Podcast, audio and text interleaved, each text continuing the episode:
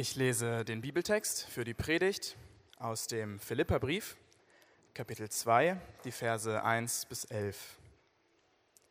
Nicht wahr? Es ist euch wichtig, einander im Namen von Christus zu ermutigen.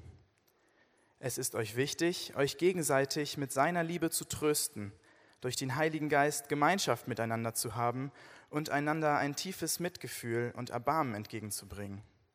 Nun, dann macht meine Freude vollkommen und haltet entschlossen zusammen. Lasst nicht zu, dass euch etwas gegeneinander aufbringt, sondern begegnet allen mit der gleichen Liebe und richtet euch ganz auf das gemeinsame Ziel aus. Selbstsucht und eitle Ruhmsucht dürfen keinen Platz bei euch haben. Vielmehr sollt ihr demütig genug sein, von euren Geschwistern höher zu denken als von euch selbst. Jeder soll auch auf das Wohl der anderen bedacht sein, nicht nur auf das eigene Wohl. Das ist die Haltung, die euren Umgang miteinander bestimmen soll. Es ist die Haltung, die Jesus Christus uns vorgelebt hat.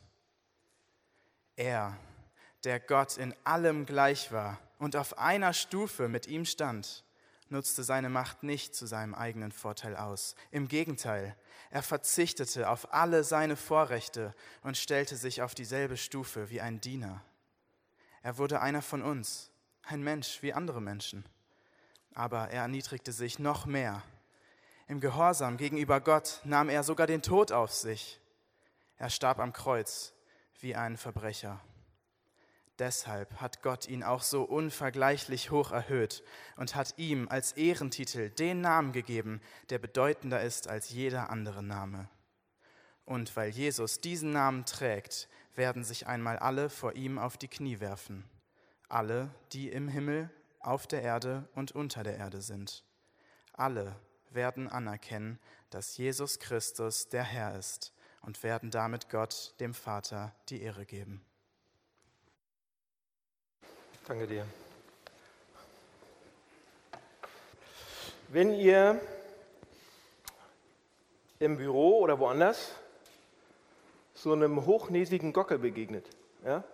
wisst ihr, was ich meine? Der absolut von sich überzeugt ist und der es richtig raushängen lässt. So Brust raus, ja, so stolziert er rum. Wer mag den von euch? Wer, wer, wer mag den? Keiner? Oder wenn so die, die Büroschönheit, ja, so auf ihren Stöckelschuhen und so durch sie gegenmarschiert und so tut, als wäre sie die Allerschönste und alle anderen sind ihre Bediensteten. Wer von euch mag die? Keiner. Oh, jetzt, ihr Männer dürft jetzt nichts. Nee, so war das nicht gemeint. Ja? Ich wollte extra ein Frauenbeispiel, Männer, aber Ihr kennt, ihr wisst die Leute, die ich meine, die ich gerade angesprochen habe, oder? Die so echt. Ähm, vor einiger Zeit kam der beste Gemeindegründer der Welt in mein Büro. Hat er gesagt. Ja. Der wusste alles. Dem musste man nichts mehr beibringen. Der konnte auch alles. Und wir, wir als Hamburg-Projekt, wir gründen ja Gemeinden, wir wollen das gerne so eine nach der nächsten. Und deshalb sehe ich die ab und zu, diese Gemeindegründer. Und der kam ins Büro und hat gesagt, Schaka, mich lieben einfach alle. Habe ich gesagt, ich nicht. Ja? Der hat sich so aufgeführt auch. Oder dann kam ein anderer Pastor zu mir ins Büro und hat gesagt, ich will ein Leiter von Leitern sein.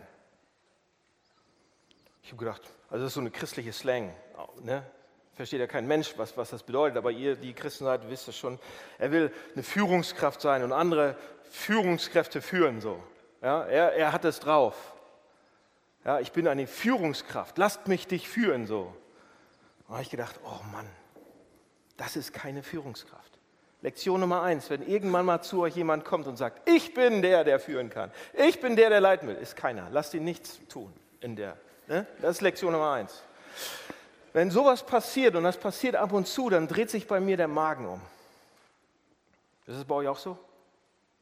Ihr habt dann so ein komisches, flaues Gefühl im Bauch und ich, ich hasse es einfach.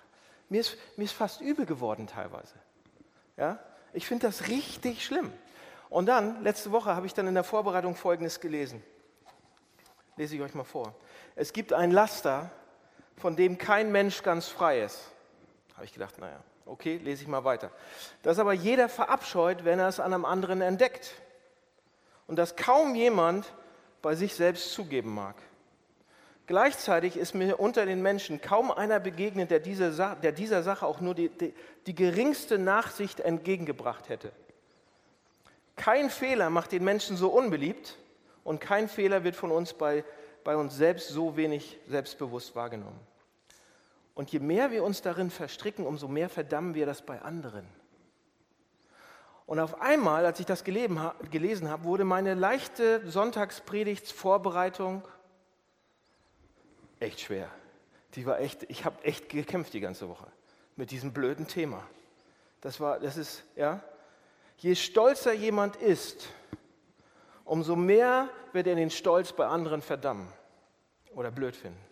Was hatte ich euch gerade gesagt? Mir geht das so auf den Sack, wenn solche Leute bei mir im Büro sitzen. Ich habe gedacht,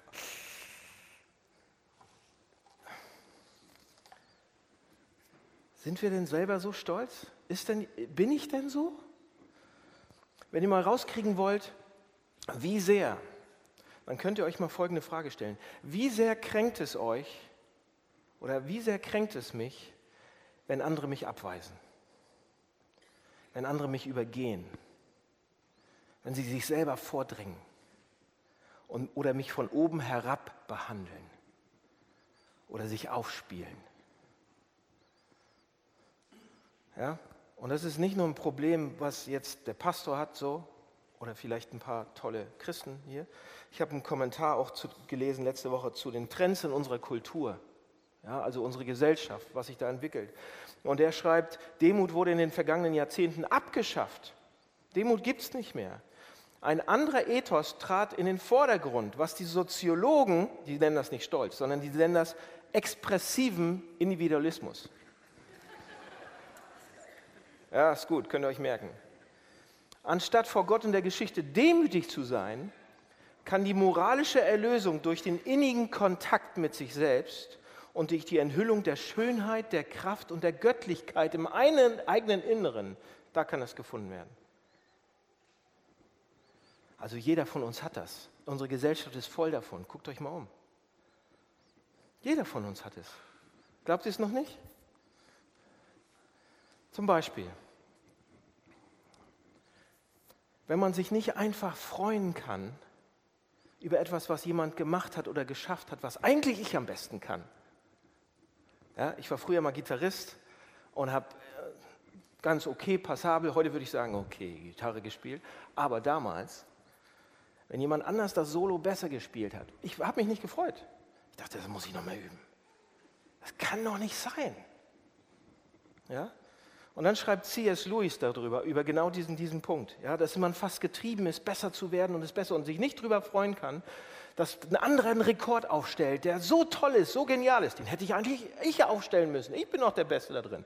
Und C.S. Lewis schreibt in seinem Buch, ähm, Pardon, ich bin Christ, er schreibt, der Stolz freut sich nicht daran, was er hat, sondern daran, was er mehr hat als andere. Ja? Wir sagen, die Menschen sind stolz auf ihren Reichtum oder ihren Intellekt oder stolz auf ihre Schönheit. Aber das ist nicht ganz richtig, sagt Louis. Sie sind stolz, weil sie reicher oder klüger oder schöner sind als andere. Wären alle anderen genauso reich, klug und schön, hätten sie keinen Grund mehr reich zu sein. Es ist der Vergleich, der dich stolz macht, dieses Konkurrenzdenken, das Vergnügen, über dem Rest zu stehen. Und das ist genau richtig. Und vielleicht geht es dem einen oder anderen so. Oder vielleicht habt ihr eine andere Form von Stolz und, und, und ja, ihr müsst, vielleicht fangt ihr an, wenn ihr seht, dass, dass euch jemand zu nahe kommt oder zu gut wird, dass sie ihn dann schlecht macht. Ist euch das schon mal passiert? Dass sie sagt, ach, so gut wie, wie, also mit Sarkasmus zum Beispiel. Man fängt ja mit Ironie, Sarkasmus an, lässt es so ein bisschen runterpurzeln und sagt, ja, warum macht man das? Man lässt, lässt den anderen schlechter stehen, ja, also das kann er gut, aber diese ganzen anderen Sachen, da ist er echt blöd drin. Ja? Und wir machen ihn schlecht. Schon mal Auto gefahren in Hamburg? Wenn ihr Auto fahrt, passiert euch das wahrscheinlich an jeder roten Ampel. Wie fährt dieser Idiot? U-Turn an dieser Stelle darf der doch nicht. Und ihr macht ihn schlecht, er kann überhaupt kein Auto fahren, der dicke Sack oder was auch immer. Und dann, zwei Minuten später, macht ihr genau das Gleiche. Genau das Gleiche, 200 Meter weiter. Ja, ihr macht Leute schlecht. Oder also wir, ich nehme mich ja ein. Wir machen sie sarkastisch runter, damit wir besser dastehen können. Oder wir sind resistent gegenüber Kritik. Ja? Wir ziehen unsere Sache durch. Nee, das kann nicht richtig sein, was er gesagt hat. Man ist wenig belehrbar. Äh, man ist nicht offen für Ratschläge, nicht bereit, die Meinung zu ändern. Man hört nicht zu. Das kann auch in Beziehungen sein der Fall. Gerade in Beziehungen. Ehen. Ja, warum ist es so? Weil wir stolz sind, steht da. Oder äh, Leute, und dann gibt es auch, das ist ja so extrovertierte Formen von Stolz. Es gibt auch introvertierte Formen von Stolz. Ihr denkt, oh Mann, ein Glück, ich habe ich hab jetzt Glück gehabt. Sowas habe ich alles noch nicht gemacht.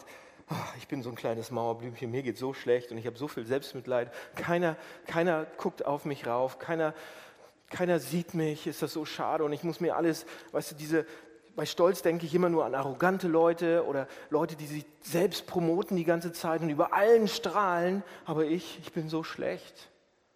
Ja, und was kann ich nur machen? Und der hat mir schon wieder wehgetan und der hat mir schon wieder getan und das habe ich nicht bekommen. Und ja, wisst ihr, was das ist? Du drehst dich auch die ganze Zeit um dich selbst. Das ist ein introvertierter Stolz. Ich muss aber das und das haben. Ich muss das und das kriegen. Eigentlich bin ich nämlich der König im Ring. Und damit, Leute, damit sind wir schon mitten im ersten Punkt. Das war nicht die Einleitung, sondern mitten im ersten Punkt. Und der erste Punkt ist, dass wir eine menschliche Grundeinstellung haben. Es gibt so eine menschliche Grundeinstellung in uns, die so ist, wie ich die gerade erklärt habe. Aber das war nicht so gedacht.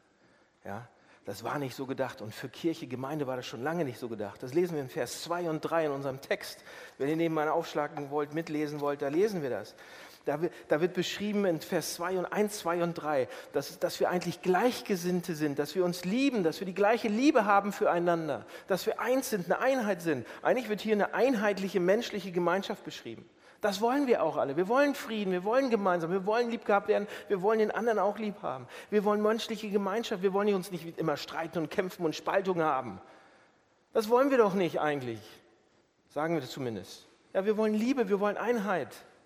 Stattdessen haben wir überall Bomben, politische Polarisierung und Streit und Krieg und überall im ganzen, in der Welt, in, im Land, in unserer, im Büro, in der Kirche, in unseren Familien, überall. Und Vers 1 und 2 sagt dann, seid eines Sinnes, habt gleiche Liebe, seid einmütig, einträchtig. Und dann im Vers 3 steht der Kontrast dazu. Tut nichts aus Eigennutz und um eitler Ehre willen. Oder wir haben das, tut nichts aus Selbstsucht und eitler Ruhmsucht. Ja, was steht da?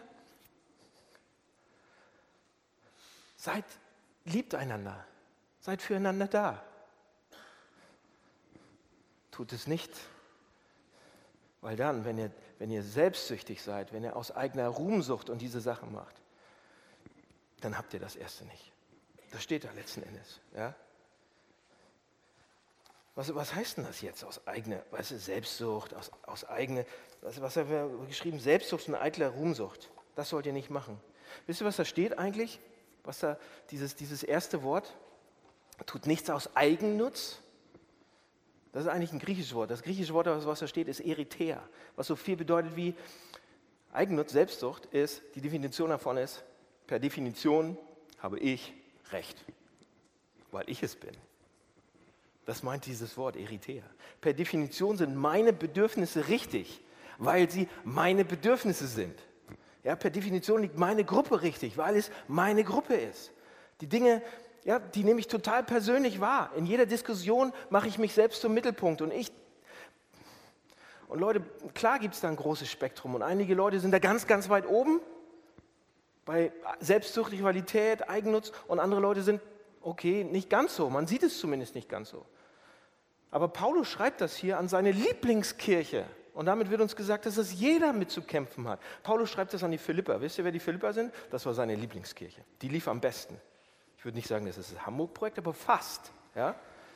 Wenn ihr, wenn ihr alle Briefe von Paulus so lest, werdet ihr sehen, dass Philippi die, eigentlich die beste Kirche ist, ähm, die er so erwähnt in seinen Briefen. Das war die einzige Kirche, in der Paulus nicht die ganze Zeit über mögliche Probleme und Konflikte und so weiter geredet hat. Das war keine der sündigen Gemeinden oder so. Das, das ist der beste Brief eigentlich. Seine Lieblingsgemeinde, ein herzlicher Brief. Und trotzdem sagt Paulus, dass die besten Menschen, seine liebsten Menschen, die beste Kirche, absolut infiltriert sind von Eitelkeit.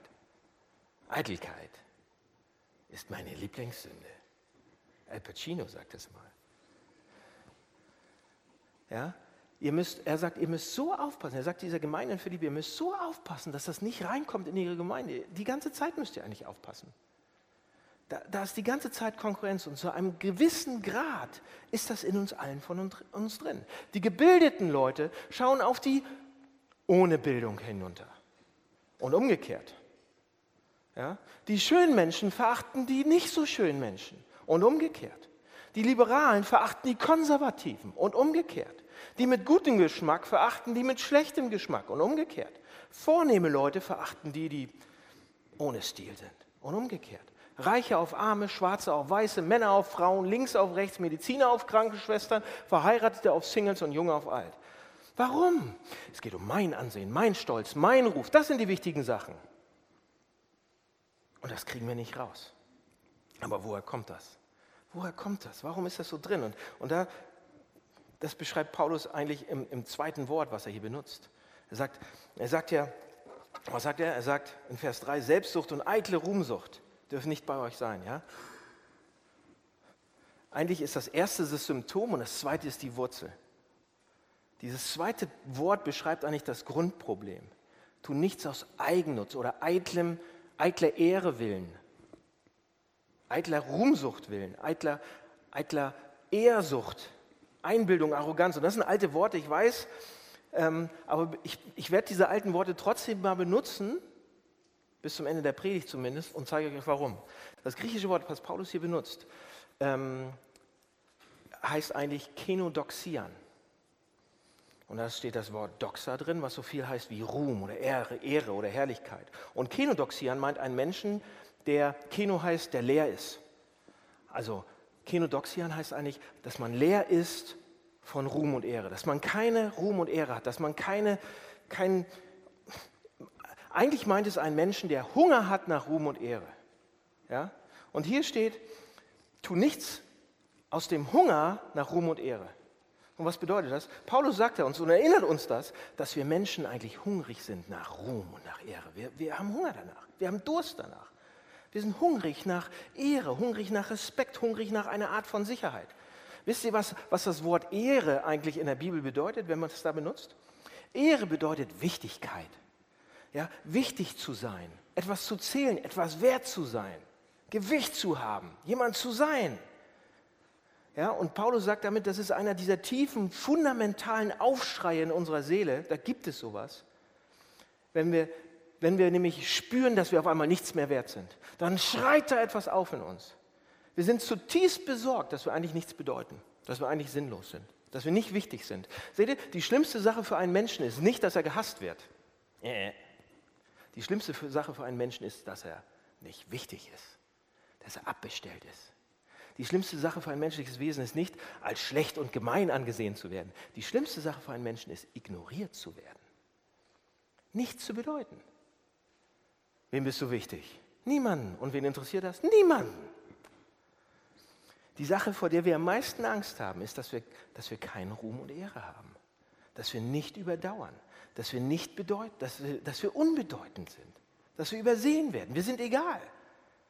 Das macht uns echt zu schaffen. Ja, dass wir unwichtig sind, begrenzt, verängstigt, nebensächlich. Und davor, das wollen wir nicht, davor haben wir Angst. Und die Bibel zeigt uns, dass jedes menschliche Herz, bei uns im tiefsten Inneren, ist das drin. Ja, wir fühlen uns vergänglich. Wir wollen doch aber überdauern. Wir fühlen uns nebensächlich, aber wir wollen doch im Zentrum stehen. Wir fühlen uns irgendwie kosmisch klein, aber wir sind doch groß eigentlich. Ja?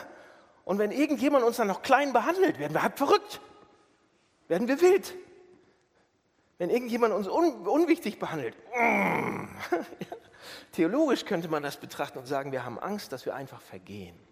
Wir haben Angst, dass wir Geister werden, die, dass wir nichts sind. Wir haben Angst, dass wir Wellen sind, die irgendwann weg sind. Fußspuren im Sand bei einer Brandung. Und wenn das Wasser kommt, sind wir weg. Wir haben so große Angst davor, dass wir mit allem, was wir haben, jagen nach Erfolg, nach Liebe, nach Wertschätzung, nach Sicherheit, nach Anerkennung. Wir tun alle möglichen Sachen um Ehre und Ruhm. Wir sind Kenodoxian. Wir sind leer und wir so wollen es, wir haben so einen Durst danach. Und wenn uns das dann auch irgendjemand wegnimmt oder streitet, abstreitet, dass wir wichtig sind, dann drehen wir durch. Ja, und das ist, ja, wenn uns jemand so etwas ja, besser kann als ich, wenn jemand mich kritisiert oder wenn jemand an meinem Status oder an meiner Reputation kratzt. Rational, von äußerlich, wenn jemand anders drauf guckt, sagt er, ach, ist doch gar nicht so verrückt, ist doch gar nicht so schlimm. Aber auf innen tut das so doll weh. Ja, da ist so eine fundamentale Instabilität in unserem Herzen. Wir fühlen uns kosmisch klein. Von außen sieht es leicht aus. Ja, hör doch auf damit, es war doch nicht so schlimm. Und innerlich, ich habe was von Madonna gelesen. Madonna kennt ihr, ne? Ihr seid ja alle mein Semester, also Madonna kennt ihr. Und äh, im, im, Vogue hat sie äh, ein Interview gegeben und da schreibt sie folgendes. Ich habe euch das im Heftchen auch abdrucken lassen. Interview mit Madonna. Ich habe einen eisernen Willen, sagt sie. Und mein größter Wunsch war es immer, dieses schreckliche Gefühl der Unzulänglichkeit zu besiegen. Ich schiebe es wie einen Bann in die Vergangenheit und sehe mich dann nach einem besonderen Menschen. Und dann komme ich die nächste, auf die nächste Bühne und denke, ich bin, ich bin wieder mittelmäßig und uninteressant. Wieder und wieder. Und dann sagt sie, mein Antrieb im Leben kommt von dieser schrecklichen Angst, mittelmäßig zu sein. Und das treibt mich immer wieder an, immer wieder an. Denn obwohl ich jemand geworden bin, obwohl ich jemand geworden bin, muss ich immer wieder beweisen, dass ich jemand Besonderes bin.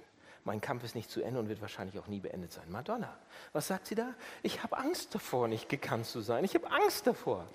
Sie sagt nicht, ich habe Angst, schlecht zu sein. Nein, sie sagt, ich habe Angst, mittelmäßig zu sein. Was heißt das? Ignoriert zu werden. Kein bekanntes Gesicht mehr zu abgestellt zu werden. Nicht, das ist der ultimative Horror bei, bei Madonna. Und Gott sagt, das ist so, weil wir Angst haben, dass wir keinen Ruhm und Ehre, dass wir mehr kriegen, dass wir bedeutungslos sind, unwichtig. Und jemand fragt jetzt von euch, okay, aber warum ist das da drin? Warum ist das jetzt so? Wo kommt das her? Und die Bibel, die theologische Antwort ist, wir hungern nach Ruhm und Ehre. Ja? Wir, suchen, wir, versuchen, wir versuchen, unseren eigenen Ruhm zu erarbeiten. Das machen wir. Ja? Wir haben ja Angst, unwürdig behandelt zu werden, nicht mehr wichtig zu sein. Und die Bibel sagt, dass wir, wisst ihr, was die Bibel sagt? Ursprünglich hatten wir das mal. Es ist eigentlich unglaublich, was die Bibel hier sagt. Die Bibel sagt uns, dass wir ursprünglich in einen Garten gesetzt wurden und gemacht worden sind, erschaffen worden sind, um Gott zu kennen und ihm zu dienen, um mit ihm zusammen sein. Ja, um, um uns um ihn zu drehen, nicht um uns, um ihn. Wir wurden ursprünglich dazu gemacht, für immer zu leben. Wir wurden ursprünglich geschaffen, um niemals vergessen zu werden. Wir wurden dazu gebracht, in die Gegenwart Gottes zu stehen und seine Gunst zu erlangen. Wir wurden geschaffen, um zu bestehen. Und weil wir nicht auf uns selbst zentriert waren, sondern auf Gott, hatten wir, hatten wir dann eben Ehre und Ruhm. Wir waren wer? Wir waren wichtig. Wir waren faszinierend. Wir waren Gott so wichtig und bedeutend für ihn. Ja? Wir waren wunderschön. Wir sind nicht gestorben. Wir haben überdauert. Herrlichkeit. Herrlichkeit. Wir hatten physische Ehre. Ja? Wir, konnten, wir konnten Schönheit kreieren zu einem Maß, was es heute nicht mehr gibt. Unsere Seelen waren wunderschön, weil Weisheit und Liebe und Freude war da drin bis zum Anschlag. Wir waren spirituell. Ja? Wir, waren, wir waren ruhmreich und faszinierend, weil wir, weil wir uns um Gott gedreht haben. Weil wir um, um Gott die ganze Zeit uns gedreht haben. Aber als wir uns entschieden, es nicht mehr zu machen, als wir gesagt haben, nein, ich entscheide mich, dass ich das nicht mehr mache. Ich entscheide jetzt selbst, was ich machen will und was nicht. Ich habe das Recht dazu. Ich entscheide mich selbst, was falsch und was richtig ist für mich. Und ich und nur ich allein werde entscheiden, wie ich zu leben habe. Und als wir das getan haben, wenn wir das tun, immer wieder, als die Menschheit das getan hat, haben wir unsere Herrlichkeit verloren. Wir haben es verloren. Unsere, Her unsere Wichtigkeit für Gott haben wir verloren. Weil wir uns von Gott ver verabschiedet haben verblassen wir jetzt. Weil wir uns von Gott abgewandt haben, wissen wir, dass wir sterben werden. Weil wir, und, und Leute, warum haben wir so viel Angst vor dem Tod? Warum sind wir so wütend über den Tod? Tiere sind das nicht. Wisst ihr warum? Weil wir nach, nach Ruhm und Ehre hungern, lechzen danach, nicht zu vergehen, nicht zu sterben, weil wir es mal hatten. Weil wir wissen, wir waren für Überdauern geschaffen. Deshalb geht uns das so gegen den Strich.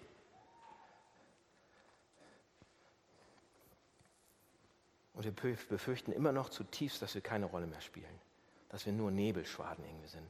Wir schauen uns verzweifelt dann zu jedem und lechzen danach, dass irgendjemand in unser Leben kommt und sagt, bitte sag mir einmal, dass ich wichtig bin. Sag mir, dass ich wertvoll bin. Und der hat das gesagt, ist mein bester Freund jetzt.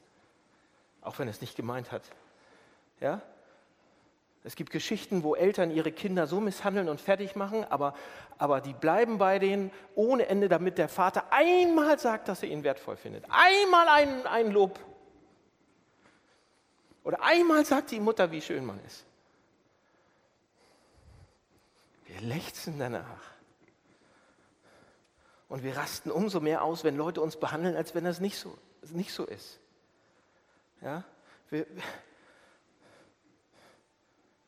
Wisst ihr aber, was das Problem ist? Je kleiner wir uns fühlen, umso größer müssen wir auftreten. Je weniger wir davon haben, umso größer müssen wir uns erscheinen lassen. Und wisst ihr, was dann die Ironie ist? Je wichtiger wir uns machen, umso weniger wichtig werden wir. Und je weniger wichtig man wird, umso wichtiger muss man sich wieder darstellen. Und so weiter und so weiter und so weiter. Bis, bis nichts mehr übrig bleibt und man völlig erschöpft ist und völlig nicht mehr kann und irgendwann fertig ist. Und wir behandeln andere Leute ja dann auch noch so. Nicht immer nett und nicht so, wie die ersten zwei Verse es von uns erwarten. Also, das war der erste Punkt. Ich habe heute nur zwei. Der zweite, wie, wie kommen wir da raus? Wie kann sich das ändern? Gibt es das überhaupt? Kann man das überhaupt? Weil, Leute, ganz ehrlich, wir können nicht direkt an unserer Demut arbeiten. Geht nicht. Demut, an Demut kann man nicht arbeiten. Wisst ihr, was ich damit meine? Ist euch bewusst, dass je mehr wir über Demut reden, umso weniger demütig werden wir? In den letzten Minuten haben wir ganz viel über Demut auch geredet und Stolz und Demut und haben gesagt, oh, ich möchte aber ein bisschen demütiger sein. Je mehr wir darüber reden, umso weniger werden wir es. Wenn man einen, einen, einen jungen, eine junge Person versauen will, wirklich, dann sagt, und wirklich, der ist wirklich demütig. Und man sagt, oh, kannst du mir dein Geheimnis deiner Demut verraten? Ja, lass mal überlegen. Hm. Und schon hast du ihn versaut. Ist nicht mehr demütig. Schon ist da irgend so ein Gedanke drin und so weiter. Demut ist so, so flüchtig, so schüchtern. Das ist so schnell weg, so schnell. Weil die Grundeinstellung ist halt eine andere. Also, Demut, an Demut kann man nicht arbeiten. Es ist ein Nebenprodukt von etwas anderem. Wollen wir uns das mal angucken? Und dann bin ich fertig. Also, wenn ihr an, an eurer Demut arbeiten wollt, wird nichts. Aber ihr könnt an was anderem arbeiten und dann ist Demut ein Nebenprodukt davon. Okay? Seht ihr, Demut denkt niemals an sich selbst, aber wir machen das ja dauernd. Zum Beispiel diese kleinen Bewertungstools am Anfang der Predigt, die ich euch gegeben habe. Ihr habt die dauernd im Kopf und sagt, ja, vielleicht. Oder, oder ihr sagt, oh, wenn ich das nächste Mal jemanden sehe, der eitel ist oder, oder stolz und verächtlich auf andere runterguckt, oh, ich möchte das nicht sein und ich möchte irgendwie dagegen steuern. Ja, stolz nicht ich, ich werde das nicht tun. Und na, Leute, die einzige Möglichkeit, an Demut zu arbeiten, ist wirklich das zu verlieren, nicht drüber nachzudenken. Das zu verlieren. Wisst ihr warum? Demut, ich hatte es gesagt, ist ein Nebenprodukt. Man kann vielleicht daran arbeiten, dass man nicht mal stolz ist, aber man kann nicht arbeiten, dass man mehr demütig ist. Also, was sollen wir tun?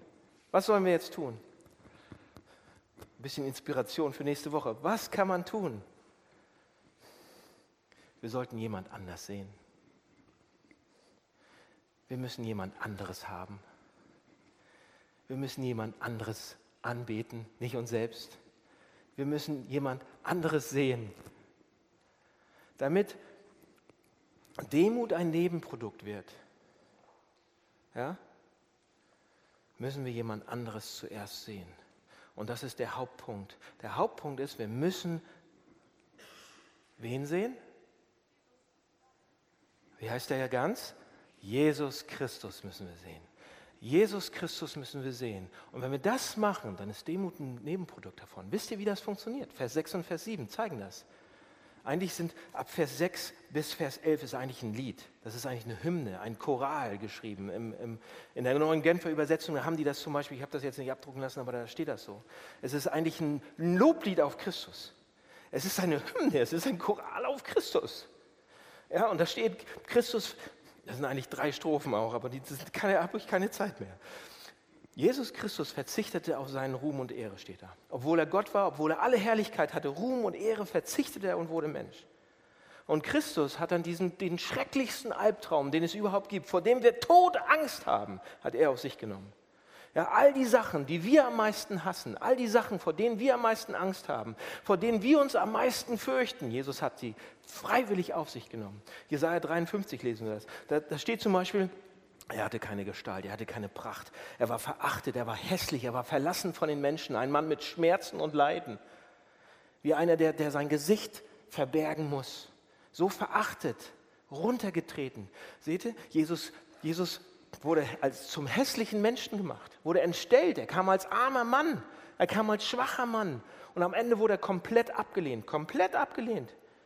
Nicht nur von seinen Leuten, von allen Leuten komplett abgelehnt, im Stich gelassen. Alle sind weggerannt.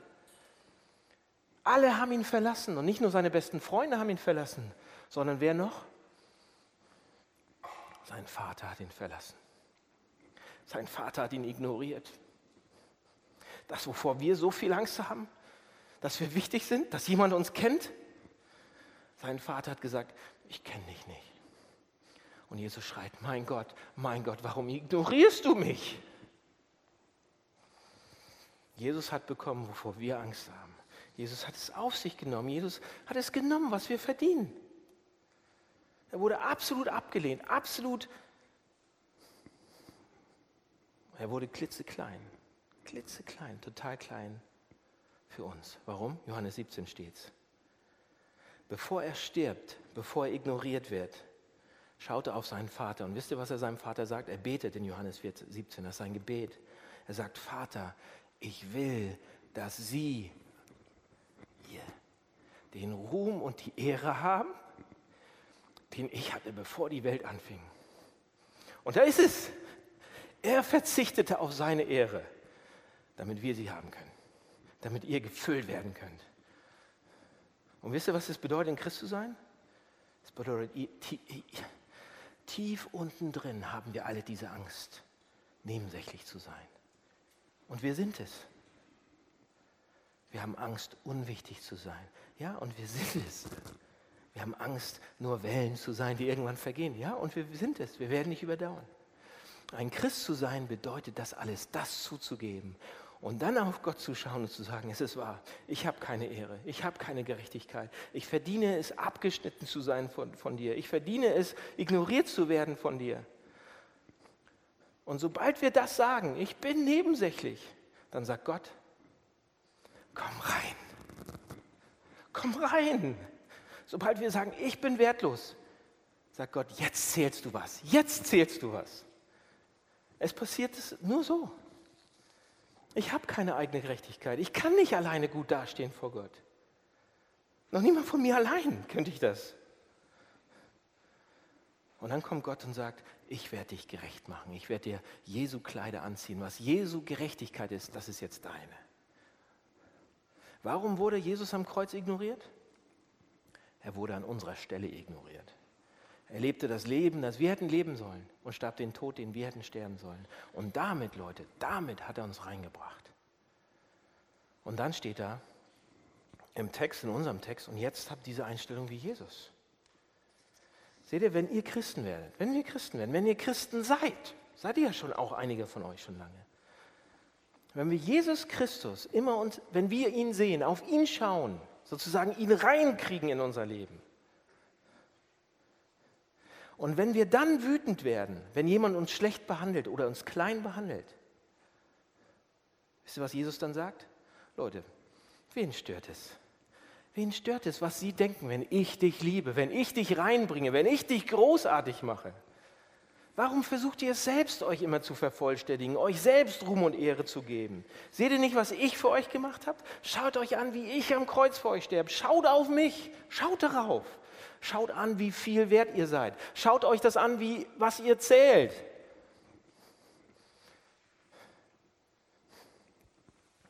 Ich werde niemals irgendwas zwischen mir und euch kommen lassen. So wertvoll seid ihr für mich. Ist euch das nicht genug? Was ist los mit euch?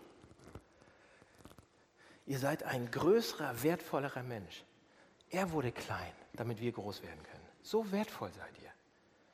Er hat seinen Ruhm und Ehre und alles seine Wichtigkeit aufgegeben, damit wir wichtig werden beim Vater. Und dann könnt ihr sagen, die Sterne werden vom Himmel fallen, aber ich werde sie überdauern. Die Berge werden vergehen, aber ich werde sie überdauern. Ihre Herrlichkeit, ihren Ruhm, ihre Wichtigkeit, ihre Ehre ist nichts im Vergleich zu meinem, wegen dem, was Jesus Christus für mich gemacht hat. Fühlt ihr euch klein? Schaut auf Jesus. Fühlt ihr euch nicht wichtig, weil euch Leute runtermachen? Schaut auf Jesus. Hört auf, euch über diese kleinen Dinge aufzuregen. Regt euch nicht wegen jeder Kritik auf. Schaut auf Jesus. Letzte Sache, ganz praktisch. Ihr habt ja drei Pastoren. Ja? Wie kann das jetzt praktisch aussehen? Hier, hier ist eine Büro, Geschichte aus dem Büro. Ich habe überlegt, ob ich sie erzähle, aber zwei Minuten. Ihr habt drei Pastoren und die sind alle sehr stolz. Die sind alle sehr stolz. Es gibt äh, so ein, eigentlich gibt es so einen Wettbewerb im Büro, wer der demütigste von uns ist. Wir haben alle ein Riesenstolzproblem. Der eine ist stolz wegen Erfolg, der muss erfolgreicher sein als andere. Nur dann ist er wichtig. Der andere wegen Status und Reputation, nur dann ist er wichtig.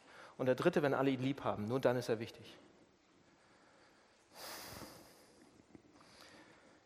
Warum erzähle ich das? Ich erzähle euch, was wir machen. Wenn wir so weitermachen würden, würden wir uns so in die Haare kriegen und so kaputt gehen und wir könnten bald nicht mehr zusammenarbeiten. Aber immer wieder, aus irgendeinem Grund, weil Gott uns lieb hat und weil er euch lieb hat, führt er uns an einen Ort oder an eine Stelle, uns drei Pastoren, wo er sagt, und jetzt stopp und jetzt redet darüber. Oder er kreiert solche Situationen, so eine Gespräche. Und ich erzähle euch nur von unserem letzten. Wir mussten zusammensitzen. Ich habe gesagt, kommt, wir müssen über diese Sache reden. Also sind wir zusammengekommen, haben über diese Stolzsache geredet. War ein anderes Thema, was angefangen hat, aber das war letzten Endes der Kern. Und am Ende des Gesprächs hat jeder von uns zugegeben, wie stolz er ist und dass da der eigentliche Schwachpunkt liegt. Und wir haben von uns weggeguckt und auf den anderen geguckt. Und wir haben uns von uns weggeguckt und auf Jesus geguckt. Und das macht uns fähig, zusammenzuarbeiten. Und das macht uns fähig, immer mehr, nicht schlecht, sondern gut über den anderen zu reden. Uns zu freuen, wenn der andere mehr Erfolg hat als ich. Und zu freuen über den anderen. Wir müssen es zugeben, dass das die Wurzel ist. Wir müssen von uns weggucken und auf ihn gucken. Das haben wir gemacht. Und mein letzter Satz, Freunde. Warum sind wir eure Pastoren? Macht mit. Macht wenigstens mit. Wir gehen vor. Kommt mit. Macht es auch. Vielleicht in der nächsten Woche. Oder ruft uns an. Wir machen gerne mit mit euch. Es ist das Schwerste, was es gibt. Es ist echt schwer. Es ist sich selbst aufzugeben. 1. Petrus 5, Vers 6 steht, demütigt euch unter die mächtige Hand Gottes. Dann wird er euch erhöhen, wenn die Zeit dafür gekommen ist. Lass mich beten.